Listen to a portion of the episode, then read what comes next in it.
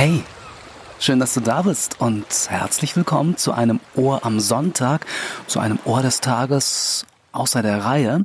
StammhörerInnen wissen ja, dass es das Ohr am Sonntag, also eine etwas längere ODT-Ausgabe in der Regel am letzten Sonntag im Monat gibt, aber Ausnahmen bestätigen die Regel und ich überlege auch, ob ich diese Regel den ganzen Dezember komplett über Bord werfe und vielleicht sogar täglich sende, also vom 1. bis 31. Dezember. Mal schauen, lasse ich mich selbst überraschen. Wo wir gerade bei Ankündigungen sind. Ganz, ganz wichtig für alle, die das Ohr des Tages auf YouTube hören und zwar in Echtzeit am Tag der Veröffentlichung. Vom 15. November bis einschließlich 26. November wird es das Ohr des Tages nur in der Ohrinsel-App und in den beziehungsweise auf den bekannten Podcast-Plattformen geben. Das hat in erster Linie organisatorische Gründe, technische auch. Mein Team und ich sind dabei, so ein paar Sachen auszuprobieren, äh, zu optimieren und äh, ja, der Rest muss sich auch nicht wirklich interessieren. Vorteil in der Ohrinsel-App ist aber, dass du dort das Ohr des Tages mit nur einem einzigen Klick aufrufen kannst.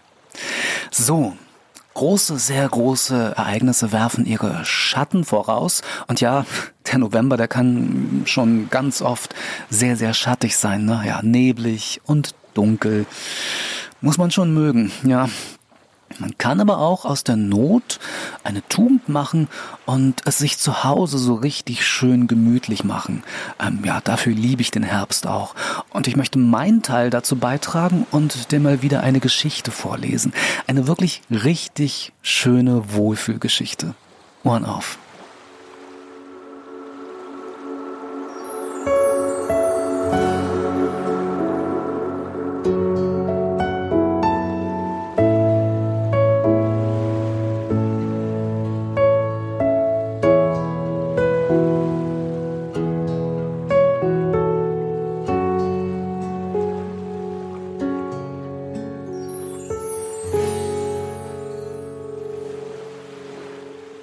Die sieben Weltwunder. Eine Schulklasse wurde gebeten zu notieren, welches für sie die sieben Weltwunder wären. Folgende Rangliste kam zustande. Platz 1 die Pyramiden von Gizeh. Platz 2 das Taj Mahal. Auf dem dritten Platz der Grand Canyon. Platz 4 der Panama-Kanal. Auf dem fünften Platz das Empire State Building gefolgt von Platz 6, dem St. Petersdom im Vatikan und Platz 7, die Große Mauer in China. Die Lehrerin merkte beim Einsammeln der Resultate, dass eine Schülerin noch am Arbeiten war. Deshalb fragte sie die junge Frau, ob sie Probleme mit ihrer Liste hätte. Sie antwortete, ja, ich konnte meine Entscheidung nicht ganz treffen, weil es gibt so viele Wunder. Die Lehrerin sagte, nun teilen Sie uns das mit, was Sie bisher haben, und vielleicht können wir helfen. Die junge Frau zögerte zuerst und las dann vor. Für mich sind das die sieben Weltwunder. Sehen, hören, sich berühren, riechen, fühlen, lachen und lieben.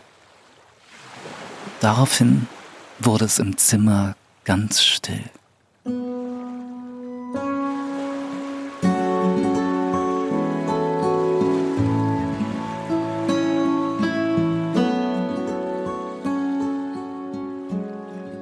Ja, schöne Geschichte, oder? Und so wahr. Ja, wirklich wahre Worte. Ach komm, auf einem Bein kann man ja bekanntlich nicht stehen und so jung kommen wir auch nie wieder zusammen, ähm, weil du es bist. Ich lese dir noch eine Geschichte vor.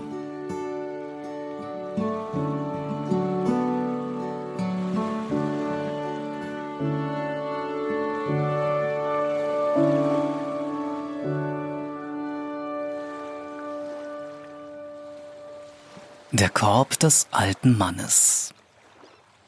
Es war einmal ein Waisenjunge. Er zog von Dorf zu Dorf, immer auf der Suche nach etwas Essbarem und einem Dach über dem Kopf. Eines Tages traf der Junge auf einen alten Mann, der ebenfalls von Dorf zu Dorf wanderte. Sie beschlossen, gemeinsam weiterzugehen.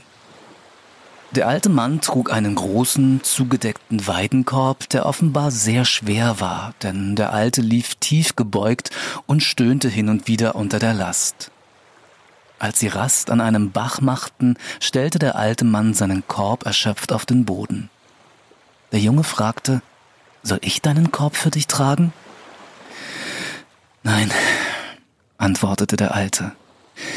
Diesen Korb kannst du nicht für mich tragen, ich muss ihn ganz allein tragen. Aber was ist denn in dem Korb? fragte der Junge. Doch er erhielt keine Antwort. Viele Tage wanderten die beiden gemeinsam.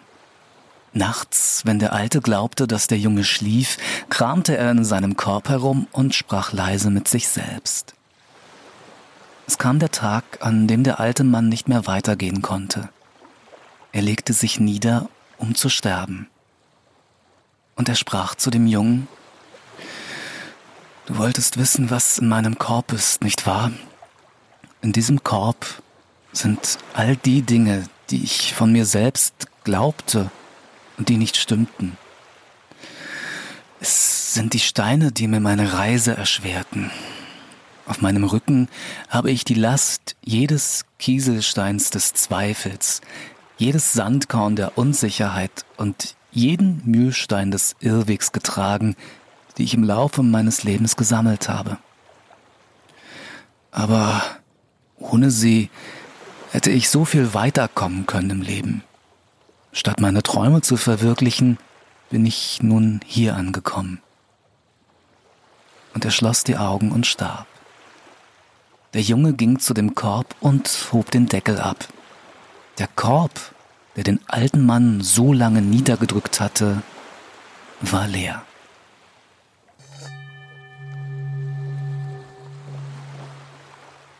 Alles andere als leer, sondern mit richtig viel Inhalt ist auch das neue Ohrinsel-Hörbuch Seelenzauber, nämlich die Fortsetzung von Wo der Himmel die Erde küsst. Wieder mit über 30 Geschichten zum Wohl und Nachfühlen ganze vier Jahre, unglaublich, ganze vier Jahre hat es gedauert, ähm, bis nun diese Fortsetzung erhältlich ist. Und auf diesem Hörbuch sind auch diesmal Zitate und Lebensweisheiten enthalten, so wie du es zum Beispiel vom Ohr des Tages kennst. Die CD, ähm, das Hörbuch, enthält wie der Vorgänger auch wieder ein Grußfeld, wo man seinen Namen und den Namen des Lieblingsmenschen eintragen kann, dem man diese CD schenken möchte, zum Beispiel zu Weihnachten oder zu Nikolaus. Ist ja auch bald. Die CD gibt es unter anderem bei Amazon, Links im Infotext zu dieser Folge beziehungsweise in der Ohrinsel-App direkt unter dem Audioplayer.